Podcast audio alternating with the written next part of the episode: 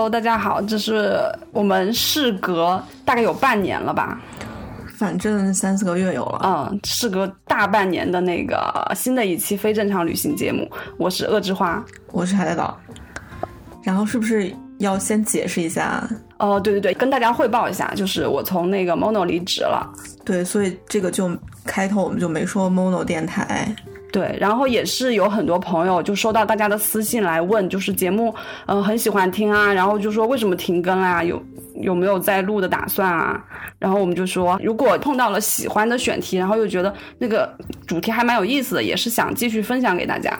嗯，然后刚好今年有那个之前一直录旅行的节目嘛，这今年刚好有濑户国际艺术季的第四届，嗯，一三，因为它是三年一届嘛，今年刚好有。然后前两天又看到豆瓣右侧广广告屏已经 出来了，什么免税低价机票？对对对，我我的也也有，我也有看见。说就而且我之前刚好去过嘛，就说那就录一期来户内，然后算是。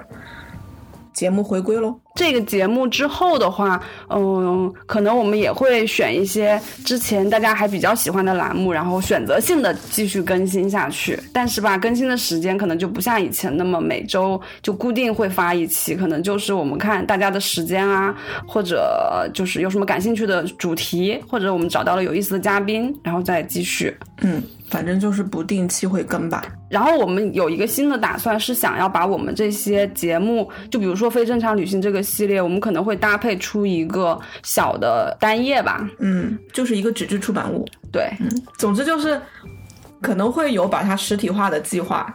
哦，那就直接进入今天主题呗。哦，那你要不要先介绍一下这首歌？就这首开头曲。开头曲是细野晴臣今年的新专辑里的一首《Owari no Kisetsu》，它其实是一个轻乐。然后这张专辑是里面有很多他以前的歌，是吧？嗯，就觉得还挺挺有海的感觉的。嗯，就选了这首吧。就是大家可能也都知道吧，因为现在去日本的。人都还挺多的，就濑户内其实它是一个呃不算是大热的一个一个景点儿，嗯，但是濑户内海就是大家不管去没去过，可能都有听说过，嗯，然后濑户内海是一个什么地方呢？它就是位于。就日本不是有很多地区嘛？它是位于本州岛、四国岛和三和九州岛这三大岛中间的一个狭长的海，不算狭长，就是一个内海。嗯，然后呢，物产比较丰富，以前也是日本的一个很有名的工业区。好像在这个海域里面有大概有三千多个小岛吧？嗯，对。但是有人居住的可能就只有一百五十多个左右。对，然后目前的状态就是。因为工业化呀，或者说城市化呀，很多人口就外流嘛。嗯，这些濑户内周边地区的人口就一直在流失，但是它的风光还是，嗯，非常瞩目吧，就成为一个旅行的好去处。那个濑户内艺术季第一届是什么时候啊？应该是二零一零年。其实濑户内艺术季呢，它不是凭空出现的，它其实是一个财团嘛。嗯嗯。那个财团的总监叫服务总一郎，这么一个人。嗯，他最早就是在东京开书店的，然后还有做文具啊、教辅什么的。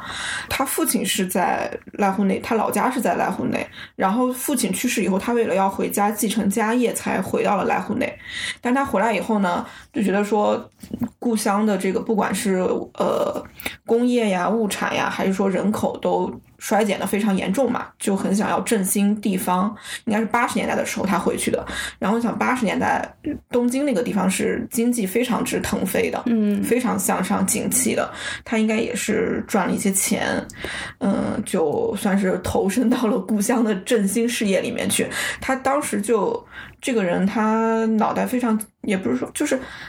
他目标非常明确，就说他要用艺术或者说文化这个手段来来振兴地方嘛。嗯，应该是在九十年代的时候就开始举办呃艺术奖了。第一届获奖的人其实是蔡国强啊，居然是蔡国强。对，就是他募就是募集了，其实就是给给一份奖金嘛，就是让全世界的人来，就是一些艺术家来这边来，必须要来濑户内做作品。嗯，然后会选一个人出来，所以就是是在他。到濑户内去做，然后再评选出这个奖，然后他这件作品再继续在这边展出，是吗？对对对。然后，呃，嗯，是从那个时候开始，他就已经在计划让濑户内地区利用艺术或者说文化，嗯，重新振兴吧。嗯，然后这个事情一直发展发展发展到零一零年的时候，才开始第一次的濑户内艺术季。但是在这之前，比如说在指导啊，或者说就刚才说濑户那有很多岛嘛，嗯就在这各个岛上已经开始有，呃，请一些建筑师过来要做做建筑呀。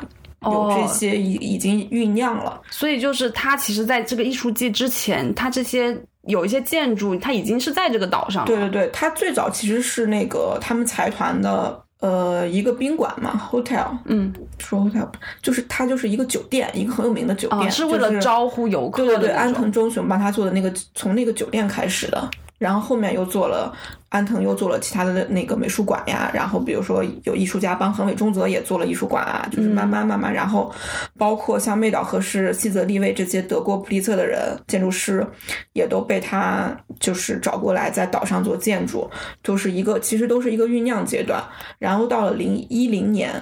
等于是搞了个大的那种，嗯，就是才开始做这个艺术季，然后到一九年，今年是第四届嘛，它三年一届，一零、一三、一六、一九这样子。要不就从今年的开始说，因为现在就是马上了。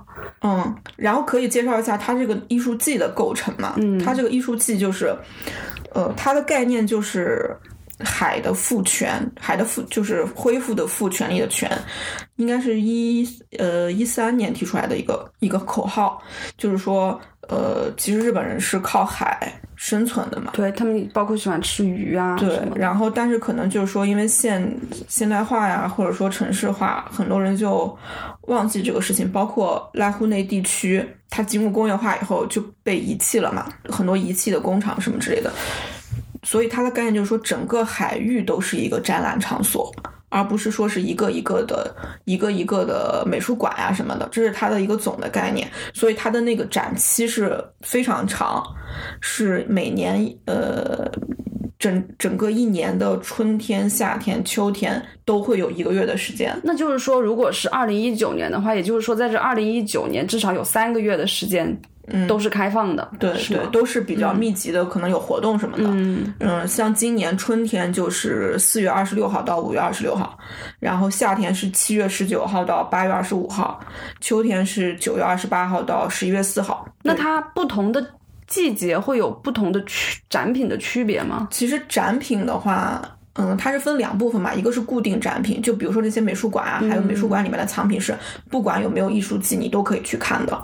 但是会有一些专门针对艺术季的活动，就比如说他们比较传统的一些舞蹈呀，或者说是一些，他会带着你去看那些建筑。这些哦。东西是只有展期的时候会有，就就像是导览那种，对对对，然后就是会有一些活动嘛，就比如说什么什么祭祀呀，然后花火大会什么的，嗯。这些是只有展期的时候他们才会安排。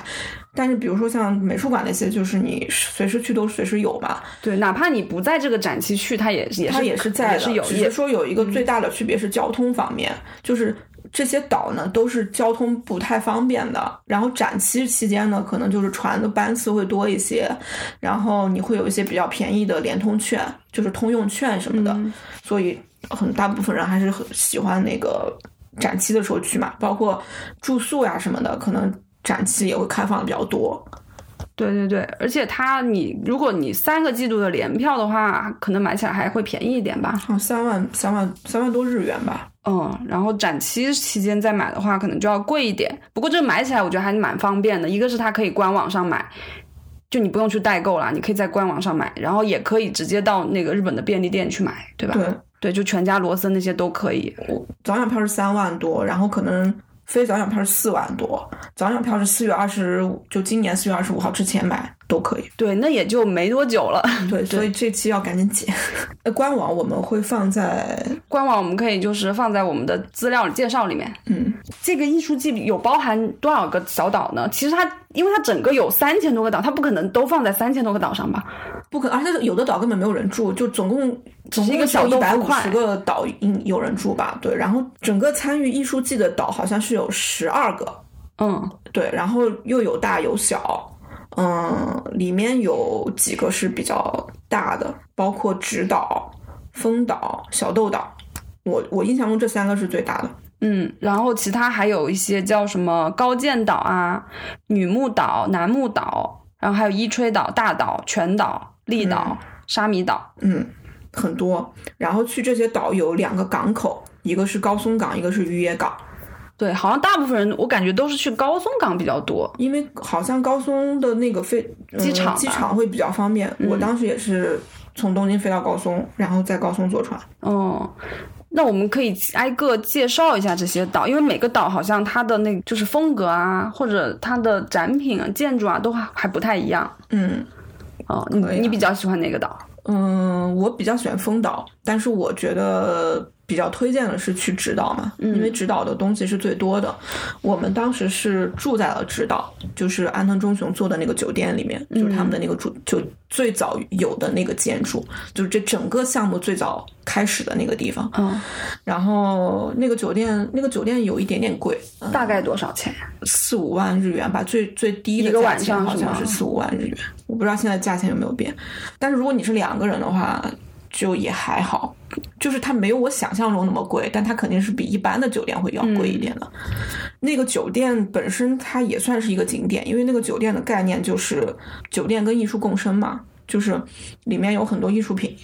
包括山本博斯的摄影啊，还有一些雕塑，一些艺术家的雕塑什么的，整个就酒店本身的体验就就是一个普通的酒店。然后它那个酒店是分三个部分，我们是住在了最便宜的那个部分，它还有更就更贵一点儿的。但我觉得这个这个无所谓，就当时为什么会选择住直岛，是因为比较方便。因为如果每天都是从高松去去往返的话，会觉得有点浪费时间。哎，那如果早上。从高松去往各个小岛的时间大概多长啊？我有一点点忘了，但是去指导的话很快，可能就几十分钟吧。哦，对那还那还他可以。去去指导是有那种大的船的，嗯，呃，一个就是他那个酒店，那个酒店里面也有一个美术馆，一个比较小型的美术馆，里面会有一些比较当代的作品，就是他整个艺术季的作品是比较当代艺术居多，然后装置艺术居多，嗯，雕塑占占一半吧，因为报因为牵扯到它的概念嘛，就是它需要在这个自然场所里面植入艺术作品，所以装置啊、建筑会比较呃那个雕塑会比较多。像大家比较熟悉的就是那个草间弥生的大南瓜，对就是在知道。那个简直就是网红打卡地。对，一个红色，一个黄色嘛。那个红色就是一到指导岗就可以看到，就是很多人在那边拍照。然后那个黄色就是在我们住的那个酒店的餐厅出去的海边上。好像之前就是有在网上看到，说是那个大南瓜好像被台风吹走过一次，哦，是吗？嗯，然后没看到。被居民捡回来了。然后现在就是只要有台风预警，他们就可能会想要不要就是先把它收起来，就还挺可爱的。不过那边风是挺大的，嗯然后那个酒店的有一个有一个东西，我觉得挺好玩的，嗯，就是它那个酒店的美术馆是有一个平台嘛，那个平台是呃四分之三的墙体，然后四分之一是露出的，然后那个露出的部分可以看到濑户内的海，然后那四分之三与呃的墙体上面贴的就是呃山本博斯拍的那些他在全世界各地拍的那些海，就最有名他最有名的那个系列嘛。然后他就是说，就全世界的海是连在一起的嘛。然后那天我去的那天有下了一点雨，整个色彩和体感还挺舒适的。你去的那个时候有人多吗？没人，就都没人给我们做，就是嗯我想在岛上找个地方吃饭都没没地儿吃那种。都没开门。对，就都是居民，根本就没有有一些些韩国的旅行团，哦，对，其他的就我都没见到什么那个日本游客。嗯，不过你去的那个时候还蛮早的，是一五年一是吗五？年的三月份还是四月份，那时候还有一点点冷。是，嗯，其次就是直岛有一个地中美术馆，是也是安藤的作品嘛。地中美术馆是要另外购票的，就是你用那个通票是不能进去的，而且如果人多，我估计展期的时候可能人多的话，你得预约。就是得，你比如今天约明天的什么之类的，他是他每次进去的人就不能让里面人太多，对，就是影响体验嘛。对，这个建筑也是褒贬不一吧。有的人觉得非常的装，然后很；有的人觉得体验很好。我觉得还不错。它里面，嗯，它没有企划展，就是没有那个你们你们行业应该把它叫什么？就是那种就是策固定的策划的展览是吗？它没有策划展览，它它就是固定的展品、收藏品。哦对，有三个艺术家：莫奈、詹姆斯特瑞尔，还有德玛利亚。莫奈是有几张，好像那几张都是他莫，奈好，我印象中好像是三张。对，好像是都是他自己买回来的。对，是那个就刚才说的那个服务总一郎他自己买的，太狠因为他特别喜欢收藏艺术品，然后那个买的非常非常贵，那三幅画都非常非常贵。那个展厅，我觉得去了那儿还是会挺震撼的，他的展示做得非常好。就是整个展厅的布置，这三个人的展示都是不一样的展厅，而且是根据他们的作品专门设计的安藤专门为他们的作品设计的。我最喜欢的是这个展厅了，然后还有一个就是，嗯，这几年特别红的那个，就是用光线做作品的那个艺术家。哦，詹姆斯特瑞尔。反正我觉得这个作品挺无聊的对，啊，因为这个东西我觉得就是可复制性太强了。就是我会觉得这个概念玩一，就是这个概念出现的时候是 OK 的，挺有趣，但是他一直反复去、去用，就会觉得那个。对，这个拍照是挺好看的啦。但是他，但是因为那个服务选他的时候，嗯，还很早，对，就肯定不是以现在的这种，不是他现在出来的东西，你得想象他出来出来的这个年代。对，所以还是挺厉害的吧。嗯，然后再有一个就是做雕塑的一个艺术家，你你能称他为雕塑吗？或者他很像大地艺术什么的？就比如他会用一些岩石做一个感觉很很二零一一那个的那个那个石碑一样那种东西的，呃，所谓雕塑品吧。嗯，就是这么一个概念。但是我觉得这两个我我都没有很没有让我觉得很厉害了。但是我觉得那个建筑很厉害，就是地中，嗯，安藤做的时候他就很想说。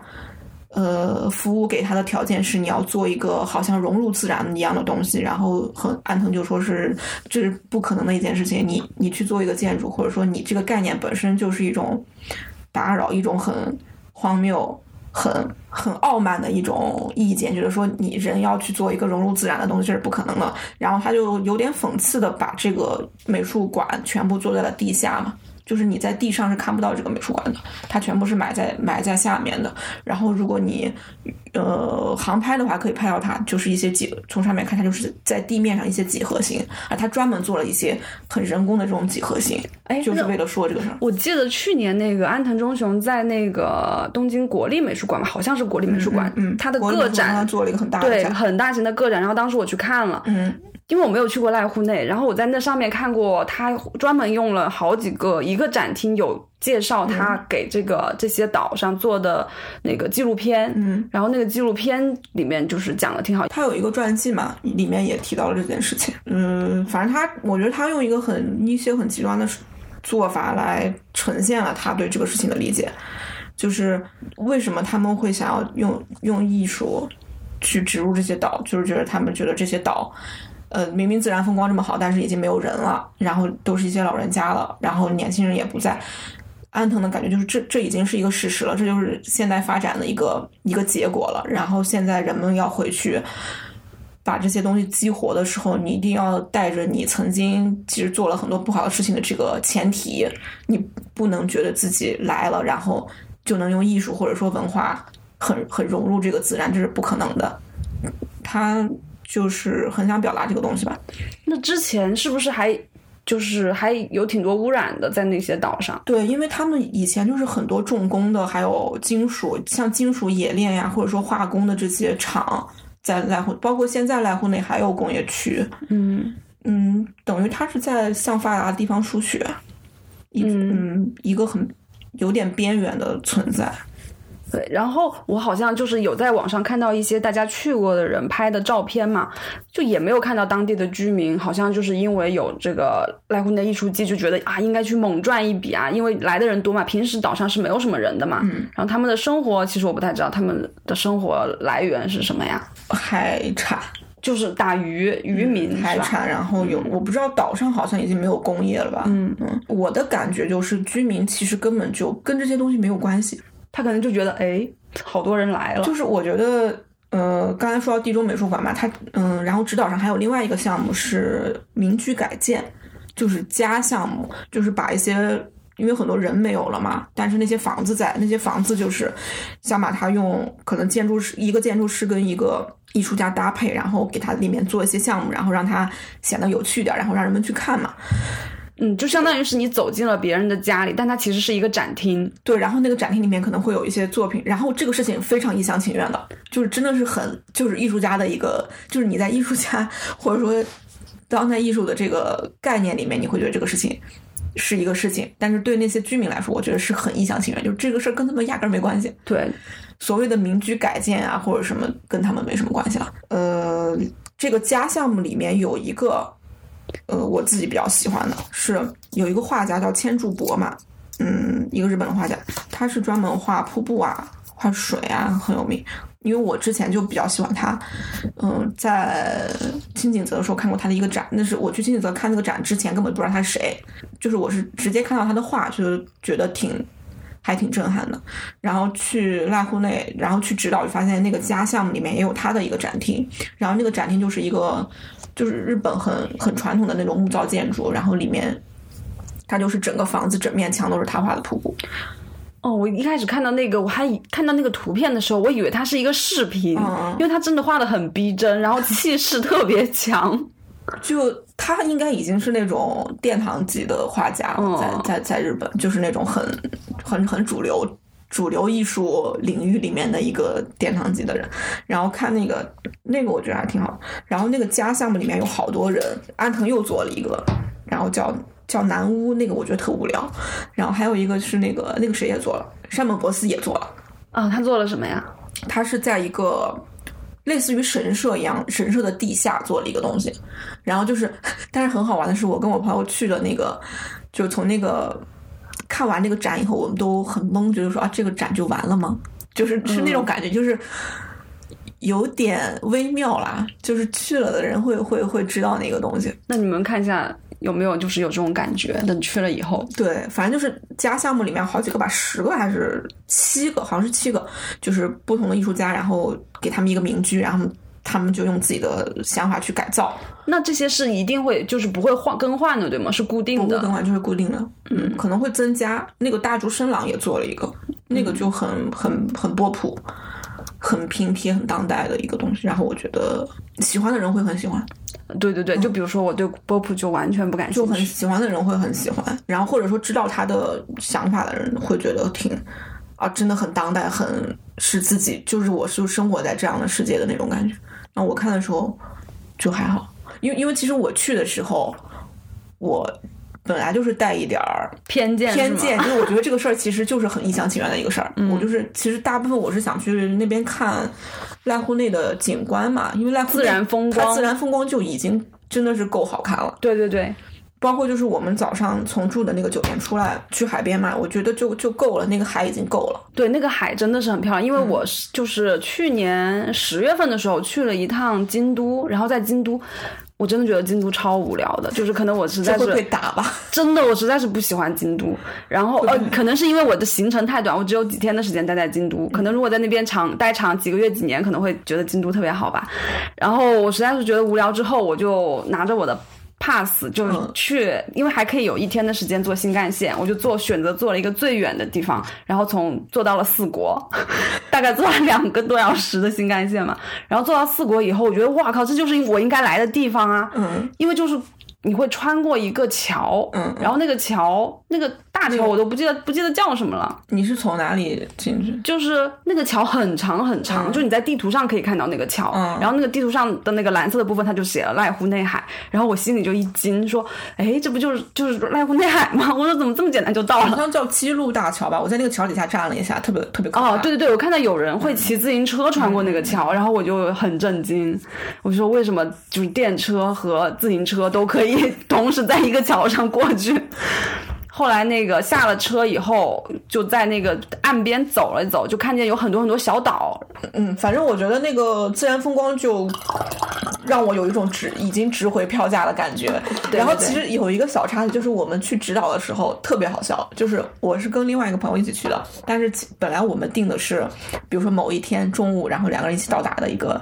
一个班机，当时是从东京订了一个日本的廉价航空的，我记得非常便宜，可能两三百块，就啊飞到高松了那种。太便宜了吧，这也。对，然后结果我朋友误机了，他没他他没有按时赶到飞机，然后他当天他就那个改签到了第二天的同一个时间，然后但是呢，从因为不是展不是展会期间嘛，所以从高松到直岛的那个船并没有很多班，就是有。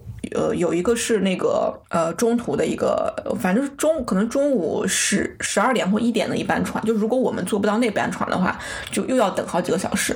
但是我朋友那天的飞机就是有可能会赶不到那班船，就非常叽里叽里。结果就是我已经上船了，我已经买我买了两张票，已经买买了两张票上船了，在那里站在船上等着他。他真的是在最后一分钟拉着箱子上冲过来了船。哦，然后那个那个，我们坐的是一个快艇，就没有坐那个大船，那个坐那个快艇。然后那个哦，我们当时是坐那个船要去丰岛，对对对，我们是要去丰岛，因为第二天我们是我们是从丰岛去了直岛住，嗯所以我们是从高松去丰岛的船很少。那个开船那个大爷就说：“你们也太惊险了吧！” 就真的是等到最后一分钟，就是他那个下了飞机，就是一路赶过来，拉着箱子上了船。大爷肯定是就是在那等着，然后看着他从那边冲然后我过来。就一直在跟那个大爷说：“我说他一定会赶，一定会赶到的。就是你大爷是在等你们是吗？就他他在他其实是在等时间哦，就是说等固定的时间到点他就开，他就会他就问我说：“你确定他会到吗？”我说：“他我确定他一定会到。还好他来”对了。，然后我就想说我 为了为了这个也太拼了。那丰岛有什么好玩的吗？我自己是比较喜欢丰岛的，嗯然后丰岛就是丰岛比直岛还要小一点。提到一个就在这些岛上面怎么移动的问题嘛，哦，就是在岛上，你是靠双腿去走，还是靠什么？有有几种方式，一个是用双腿去走，对，我觉得我我应该就会选还有一个是租自行车。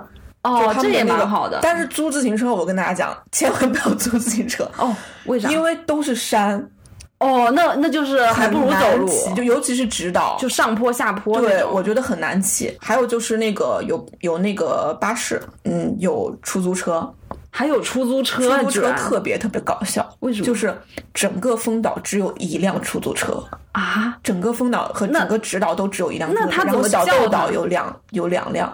然后听我跟你讲嘛，然后我们就到了丰岛呢，到了丰岛就是已经已经已经逛过一个美术馆了，然后我们现在要移移动到另外一个美术馆，我们就查了一下 bus 的时间，就发现根本不可能等的，就是如果我们等的话，我们当天就得住在丰岛了。然后呢，刚好来了一个老婆婆，然后在那里。她就主动问我们说，我还挺惊讶的，就主动问我们说你们在干嘛？你们要不要？他就主动问我们说你们要不要打车啊？是？是他认识，然后我们就说，嗯，要要打车啊。然后那个老奶奶就把我们带到了那个司机家，这。就直接带到那个出租车司机的家，说这个就是出租车家。然后，这这个对话也太好笑。了，这个是出租出租车家，然后那个出租车司机就把他的车开出来，就带我们去了。我们是从那个丰岛的横尾中泽美术馆去，要去到西泽立卫设计的那个丰岛美术馆。那它很远吗？为什么还要打车啊？其实不远，因为它那个岛就不怎么远，但是你走路是肯定走不过去的。就如果坐巴士的话，哦可能也挺近，可能就十几分钟。哦然后我记得我们打车就几分钟就到，但是也得上上一个山。哦，嗯然后就就就这个这个事儿特别搞笑。然后上了以后，我朋友就问说：“这是不是岛岛内唯一一辆 那个出租车？”然后那个司机就说是。不知道他生意好不好？然后那个司机就还就跟我们讲说：“你们是那个东京来的嘛？”然后说他女儿也在东京上学，然后说这边都没什么年轻人了呀，什么就是唠了一下感觉好心酸。就唠了一下这种事儿，他就说也很少人来啊，没什么年轻人啊，年轻就是年轻人待在这里也没什么用，没有工作什么的，反正这这可能是地方的一个很普遍的现象。对，感觉除了东京以外的，除了东京、大阪、京都这样的城市之外，嗯就是都人口非常有这种问题。集中嘛，嗯，然后像丰岛又是真的是很小的岛，嗯，丰岛有几个可以看的地方，一个是我最推荐的是那个永山玉子设计的丰岛横尾馆，就是横尾中泽的一个美术馆，然后顺便广告一下，因为我现在在做书嘛，然后对对，你这本重磅的书啊，然后呃，横尾有写过一个传记，马上要出，嗯，这个应该是五月份或六月份就会出，嗯，请大家关注一下《海海人生》。海海人生，对，记得这本书还真的蛮蛮多灾多难的，我觉得。对，事儿太多了。嗯，大家想听做书经的话，也可以录录做书经。对，反正我很推荐这个美术馆，我觉得是除了地中以外，就是丰最丰富的吧。首先是它那个建筑本身就挺有意思的，就可大家可以搜一些照片，或者我们可以放到那个资料里面去。嗯嗯，永山玉子做的，然后里面会有一些嗯庭院装置。庭院，对，就就日日式庭院不是很有名嘛、哦啊就是那种枯山水什么的。然后它完全就是用横尾中则的方式做了一个枯山水，然后但是你在外面是看不到你在外面看这个枯山水的时候，你会以为它是一个日式庭院，然后你只有进去以后才发现。哎，我不剧透了，这个一剧透就就我就没有的话就剧透了，对，好好所以就是很很好玩。然后哦，刚才不是说到我朋友不是拉着行李上的船吗？对啊，然后上了船以后，我们就来了这个恒伟馆嘛，因因为那个港口离恒伟馆非常近，我们就想把那个箱子存起来，但是没有存包的地方，门口有一个小杂货铺，就我们就去问说这个箱子能不能暂时放在那里，那个老板就让我们放了，然后让我们放了以后就提醒，他就提醒我们说一定要去看这个恒伟馆的卫生间。有什么特别的吗？就是很很伟重的一个卫生间，所以大家一定要哦一定要去看一下 记得去看。对，然后，因为恒伟他比较特别，是他八二年的时候发表了画家宣言嘛，就在之前他大家比较熟悉，应该是他设计师的身份，嗯比如说他帮斯山修斯啊，帮呃三岛由纪夫啊，或者说帮一些人做了海报，呃平面设计的部分，海报很有名。包括他在 MoMA 做展也是做海他的海报展，嗯但是他在 MoMA 呃有一次看了一个毕加索的展之后，他决定他要当画家了，他不做平面设计了，他就回回了北那个日本以后。差点说成北京了。回了日本以后，他就发表了一个那个画家宣言，说我要开始画画了。所以这个美术馆里面是他的绘画作品，就是他八十年代之后，呃，当艺术家之后的一些作品，因为比较少看到嘛。我们看他的画册呀，或者什么，都是他的平面设计作品。反正好多我没我没看过的画了。然后这个美术馆的展示做得非常好，就是他对作品的展示，嗯，是有精心的设计过。嗯，还有打光什么的，对对对，打光非常的考究，嗯，作品的编排什么的，恒伟自己也充分参与了嘛。这个我觉得还挺值得一看的，尤其是如果是喜欢恒伟的人去看会还会挺兴奋的。然后还有一些展册可以买，嗯，这个我比较推荐。然后去完恒伟馆以后，我们就吃了个饭，然后吃了个饭，吃饭的过程也非常之曲折，因为根本就没有任何可以开着的餐馆。那所以去那边的话，是不是最好还是自备一些干粮？对，所以我就要跟大家讲，上岛之前，哎呀，但是我不知道艺术季期间会不会好一点啊。反正我们去的时候就是没有地方吃饭，全岛我我觉得只有一一家餐馆在开着。然后因为我们进去以后发现里面都坐满了人，然后都是我们这样的 小年轻，游客、外国人，嗯也有一些日本人。然后那个，嗯，那其实是一个很小的家庭餐馆，就是只有一个厨师，然后一个收银员。我觉得他们应该是，呃，一对 couple，嗯、开了一个小馆子，根本他就坐不急。我们在那儿等了有一个多小时了，其实就点了一个很简单的东西。然后后来我们进去以后，他就不再就不再接收客人了，因为他已经做不过来了。虽然他还有空位，还有空位，但是已经做不过来了，就说还跟我们说不要点太多，反正就就就就就反正吃完了以后就坐了那个 taxi 去了那个丰岛美术馆，就是很细泽立卫的那个美术馆，对，就是最有名的那个，对，就是那个像贝壳一样的那个地方，怎么说呢？我觉得大家自行判断吧。我觉得我我很无感，也是一个网红打卡地啦。但是那个地方其实是不能拍照的。对这些美术馆都不能拍照，对，就是他如果让你拍照，他应该会有那个标识，写的是可以拍照。地中也不能拍，对，嗯，横尾都不能拍，但是有人偷偷拍嘛。嗯，所以就是其实这种地方还是自己去体验比较好啦。这个美术馆，我觉得比较好玩的，我当时比较好玩的一个体验是，这些建筑师好像是在用这些作品去较劲一样。就比如说指导，它是属于安藤的，指导的东西都是安藤做的，包括李玉画美术馆，指导有非常多韩国游客，就是因为有李玉画美术馆。然后丰岛就是一个西泽立卫的这么一个一个一个地方，然后全岛可能就是妹岛合适的，他们就是用这些作品去互相 PK，可能他们没有这种欲心，但是你就你就会这样去想，你会去观察他们他们对这个项目是怎么看，或者他们想展示什么东西。然后丰岛美术馆就是一个非常概念化的东西，然后很他想展示的就是可能自然啊、风啊，然后就是属于濑户内本身的一些东一些元素，然后也展示的很直白。有嗯，我看了一些展评嘛，就会觉得。我真的很很触动，但坦白讲，我这种就是，嗯我觉得没有那么，反正我没有很喜欢了。就我我对那个建筑本身没什么感觉。我觉得嗯哦，因为你去了，我没去，我觉得可能我看过很多去了的朋友说是在那边睡觉挺舒服的。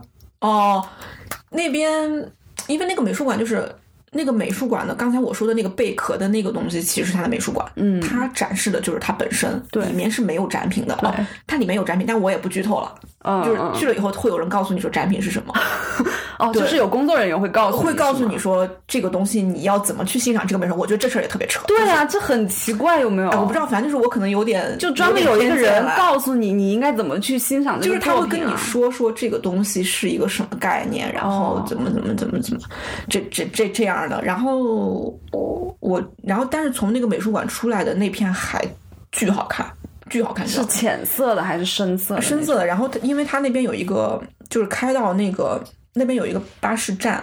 就叫丰岛美术馆站嘛，就是如果你时间充裕或者安排的比较好，你可以坐巴士去那个地方。嗯，然后那个巴士站，从那个巴士站看海是一个坡上坡的一个一个地方，然后没有人，嗯、海非常的开阔，颜色非常的漂亮，然后又有又有一个空间的，嗯，又有一个空，就是说。一个空间的变化，有一个视差，那个那片海就是那个那个场景很好看，我可以放一些当时拍的照片儿，嗯，嗯，尤其是那个嗯巴士开过去的时候，就感觉特别小清新。就是很很舒适，嗯，对。然后当天还碰到一些，嗯，当地人在那边烧烧烧他们的那个嗯荒草，很魔幻的一个场景，就是有大火在那边 烧这也太诡异了。呃，反正我觉得，嗯，给我触动的都是自然本身了，嗯，都是一些很很自然的场景，嗯，然后从那儿出来以后，嗯，还有一个地方也挺网红的，叫那个呃心跳收集所，哦，这个对对也有在网对，上看见但其实我我没去，因为我当时没时间了，我们要回回高松，你们是一天就是一个岛这样的？对对，然后我我们当时要回高松去吃牛肉，因为高松牛肉特别有名，大家一定要去吃高松的。神户的牛肉好像也很有名啊。都是濑户那附近，哦，呃，很神户的是最有名，然后高松的是非常便宜。哦我记得我们两千日元吃到撑，就是吃那个呃素鸡烧，特别好吃。嗯，好饿。对，回回到丰岛，就是那个心跳所，就我有很多朋友去那边录了，就是把自己的心跳录下来，然后存在一个数据库里，或者怎么样之类的。嗯，就相当于还是有一个小互动。对，然后可能你他会给你一个一个资料卡什么的，就是里面好像收集了多少多少人的心跳，嗯就也是观念作品吧，就这当代都很观念作品。嗯，还有一个挺有名的呀，就是名字特别可爱的小豆岛哦，小豆岛，小豆岛其实是面积好像是面积最大的一个岛，啊。好像是听它名字，我觉得它应该是挺小的。对，然后很其实跟小豆岛有关的那个电影特别多。呃，随便一查就是，首先就是那个宫崎骏电影，就是宫崎骏的那个《魔女宅急便》的真人电影版的取景地，嗯就在那个风车那边骑着个小扫把。嗯，还有之前特别前几年特别火的那个日剧《为了恩》。哦，为了为了恩恩就是那个，就是很 很狗血的那个剧，是是是因为记得因为我去的那一年刚好就是那个在在那个播是吗就刚好是那个剧的在播的那一年。就我去之前，朋友都在说那个，而且他那个主题曲就是大热曲嘛，是放一下吧。好，大家听一下。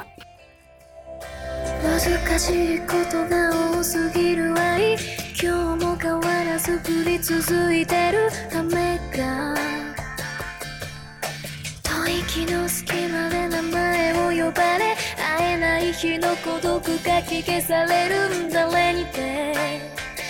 俺にて。きしむ波動に飲まれて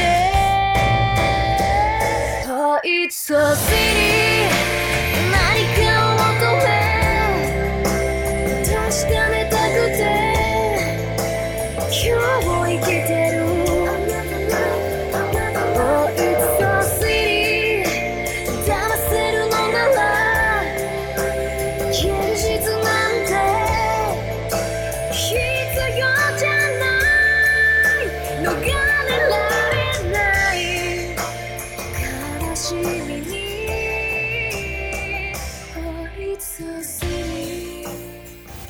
小豆岛好像还蛮盛产橄榄的，嗯，他们有一个橄榄广场。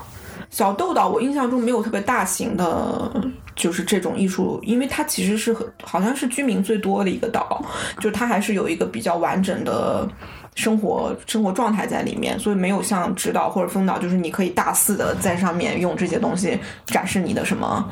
哦，都是一些可能比较小型的对，然后它就是会有一些装置作品，一些小型的东西。对我看到好像有有一个是有一本书，书可以打开一扇门，对，就是一些小的装置作作品在上面。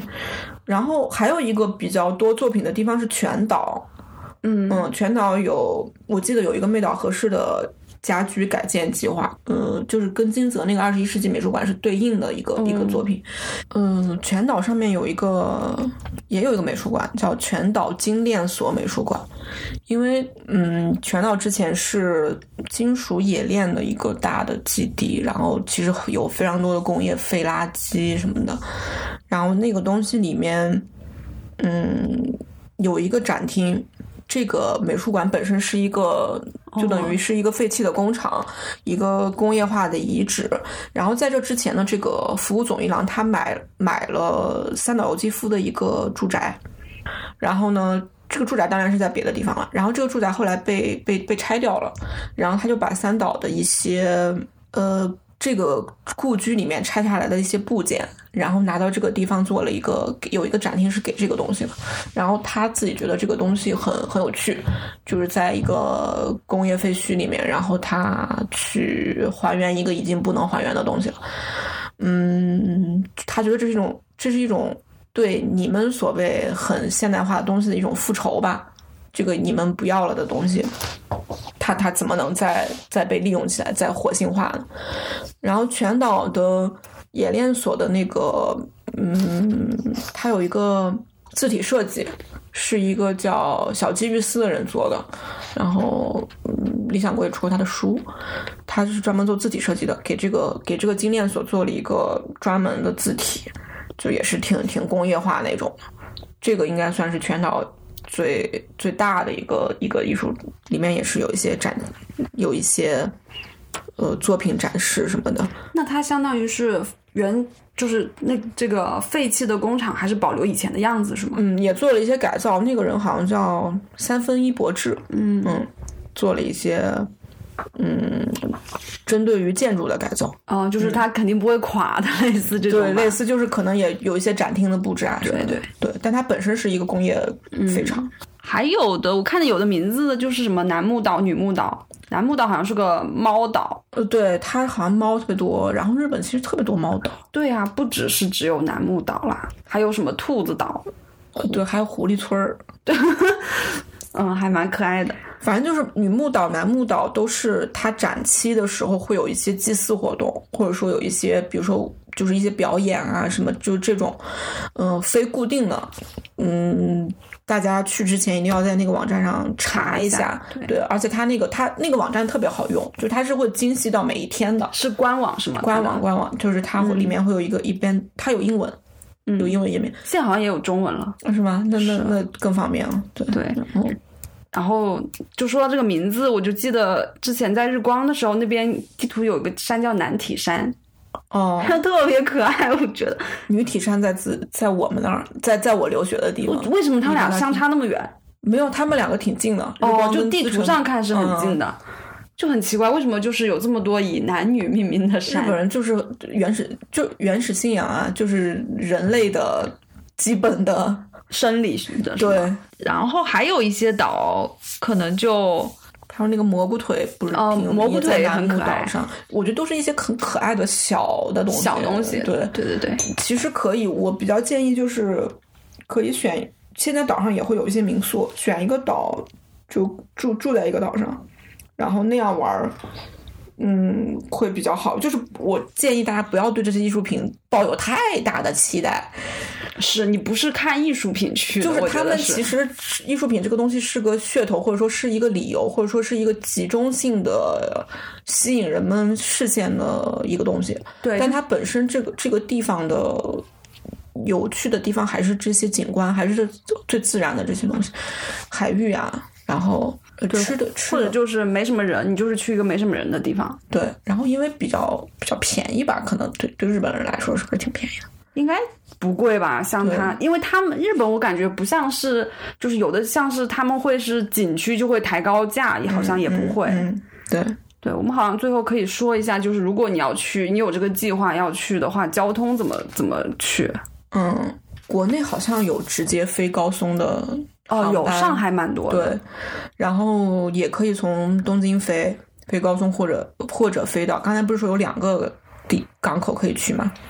一个是高松港，一个是呃渔野港，渔野港在冈山，就是你要飞到冈山空港。但是我查了一下，就是冈山机场到那个渔野港之间没有高松机场到高松港方便。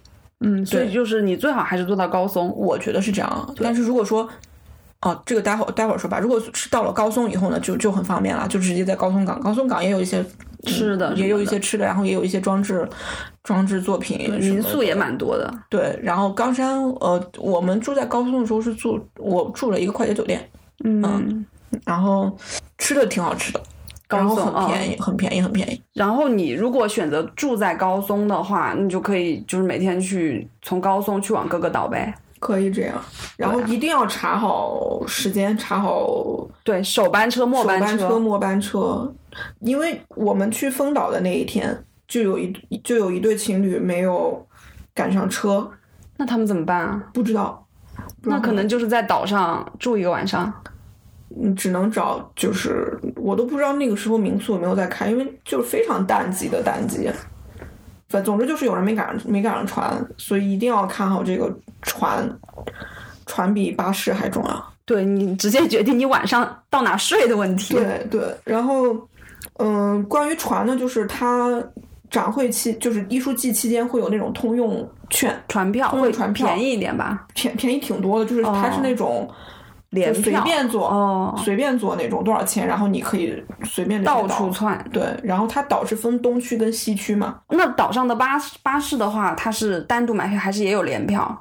可能也会有好像也有联票，但是我们当时就投钱了，因为就就就做了一次。对你不一定会坐很多趟，就看你到时候自己的行程吧。如果看怎么划算怎么买。嗯，然后我不知道嗯是不是这十二个岛你都能逛得完。我觉得没必要都逛，就是逛不完。但是我觉得去濑户内一定要提前查东西，就比如说有的人想去看那个他们很有名的一个传统舞蹈。那个传统舞蹈可能就是在他们，它是专门放在一些比较小的岛上，就是要让你要去要那些岛上。过去那些岛上。然后那些那些就可能是它只有夏季夏季展期有啊，它可能秋天就没有，秋天可能是什么丰收节或者什么之类的，就是这个一定要查好。对，就它可能有很多活动，不不一定是这在这三个展期期间都有的，嗯它可能是固定在某一个，比如说春季啊、夏季啊或者秋季啊，嗯，就这种就是提前查一下，不然就也蛮遗憾的。对，然后直岛上面有一个，因为它不是那个他们那个财团的基地嘛，就是那个他们不是有那个酒店嘛，那个酒店是有酒店的巴士可以免费接送大家，然后就算你不住那儿也可以坐他那个巴士。哦，那还蛮好的。对，但是他是得住的人先上车，就是如果这一班满了，嗯那肯定但我没有遇到过满的时候。那就是我想问的是，呃，比如说你不在这个艺术季期间的话，其实去也蛮好的，就人少，但是其实就是交通可能没有那因为它么便利。那些固定的东西都在那儿，它并不会没有掉，它只是有一些活动你参加不到了。嗯，然后我们可以在就是其实跟濑户内有关的一些文艺作品也蛮多的吧，就书还有电影什么的，可以大家去之前可以先看看，培养培养情绪。就如果大家想要了解这个艺艺术节呢，或者说濑户内地区这个文化产文化产业，所谓的他们叫地方活性化哦，还有一个吧，也可以说对，就是大地、大地艺术节嘛，那个月后期有。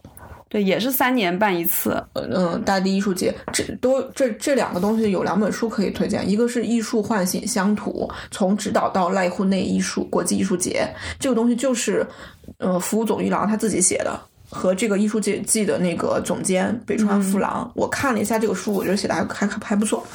就写的蛮详细的，应该是。对，主要是他，嗯，不光是一个旅行的角度，其实写了很多背景的东西，然后每个岛也都说到了。他当然也有一些缺陷啦，因为他们自己自己写的，他不会有很多负面的东西，但是我觉得可值得一看，而且很薄。还有一个大地艺术节的有一本书叫《乡土再造之力》，大地艺术节的十种创想。这个书我没有看完，但是大体的结构跟那本很像啦。他也是北川富朗写的，他他是同时是两个艺术节的总监，他就是做做这个事情的。嗯现在好像艺术节的总监换了，这两本书可以推荐大家看。然后刚才说的电影，呃，为了恩，然后其实，在世界中心呼唤爱也跟这个有关，因为他啊，们去了一个我怎么没没印象了？跟高松有关。哦，对，然后还有就是突然樱庭一树的，呃，得了本屋大赏的小说《第八日的蝉》的电影版，跟小豆岛有关。嗯，然后还有一个是名字叫濑户内海，但其实跟濑户内海完全压根没什么关系，还蛮好看的，我还蛮喜欢。个电影太好看了。对，那个真的蛮好看的，就是还挺逗的。对，那个，然后还有一个是我自己很喜欢的一个老的有点闷的片，叫《罗导》，是那个心疼贱人的片子，就是一个黑白的片子，很那个海被拍的又又又眩晕又那种很很很很妙的一个感觉，可以看，但是个老片，是个黑白片。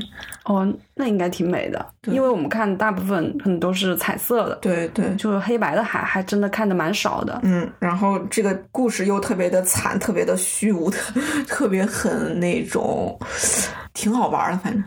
对，所以就是，如果你觉得想不想去人多的地方，想去一个清静一点啊、安静一点啊、休真正的休闲的地方的话，倒是可以考虑去这些岛上玩一玩。嗯，然后我我最近在看一个一个日本人写的书，叫那个赤木明灯吧，他写了一个书叫《寻找我想要的东西》，寻气之旅。他也去了高松，然后他就推荐高松的温泉了，因为高松高松有一个很有名的东西是高松城，是他们是他们的一个世界遗产，哦一个那个古的古古。古跟大阪城有什么对区别是是一个东西，啊都是城，都是嗯城。然后呃我去看了一下，也没，我觉得也没没也没什么我这种没什么古典那个的人，呃，但是他们有一个很有名的温泉，然后是可以坐他们很好、很很可爱的那个乡情电车，只是他们的一个火车，那个直接有一个温泉车票，那个温泉车票是一个一把扇子。哇，然后你买的时候就是有一把扇子，然后会有一个毛巾，就是直接直接开到那个温泉酒店里面去。哦，不得不佩服那那个我日本人做没这些去过，但是我看他那个书里写的还，嗯、就还应该还不错。然后那个直接开到一个温泉城嘛，就有有温泉街可以逛什么的，有机会我应该会去一下。对，就是你就是整个就是休闲之旅啊，你就就是不用去买买买啊，啊，根本压根儿没地方买买买。对你连吃饭都成问题。整个高松，我们去了一下那个商店街，那个商店街就是非常的、嗯当地居民，就是当地居民吃早餐的地方，当地居民吃牛肉的地方，然后都特别好吃。嗯，我就去了一下，他们想去买个东西都找。也可能我没怎么认真去找，反正我问了一个人，他就让我去一个商场，那个商场也挺空的，没什么，就是你你想购物也购不起来。那挺好的，嗯，远离那个都市。嗯嗯，然后那个船我特别喜欢，就是嗯，从高松坐去直岛的那个渡轮，因为我本来就很喜欢坐船，差差不多就这样吧。聊得好快。对，就是就真的是你听再多，还是应该自己去体验一下吧。反正我肯定要去一次的，不知道什么时候。反正我的建议就是不要对当，就是不要觉得自己要是是要去看艺术品，或者是要去美看美术馆的，对对对，这样子可能会会比较愉悦一点。那个那些美术馆嗯还是有可看的地方，但是不要以那个为目的。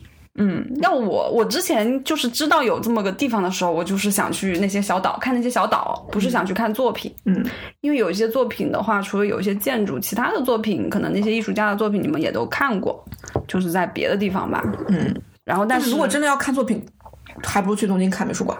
那就是走断了腿，我还是在这边躺着吧。那句话怎么说来着？哦，就是我在网上看到别人说的，说是铁打的身体经不住三天的美术馆，对对对，真的真的。特别搞笑这一句话。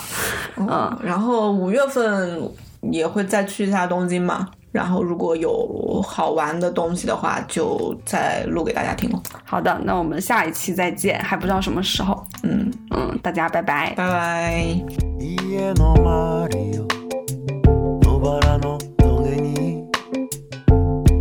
守られてはいるものの山なりの響きに。怯える指先ちょっと震える。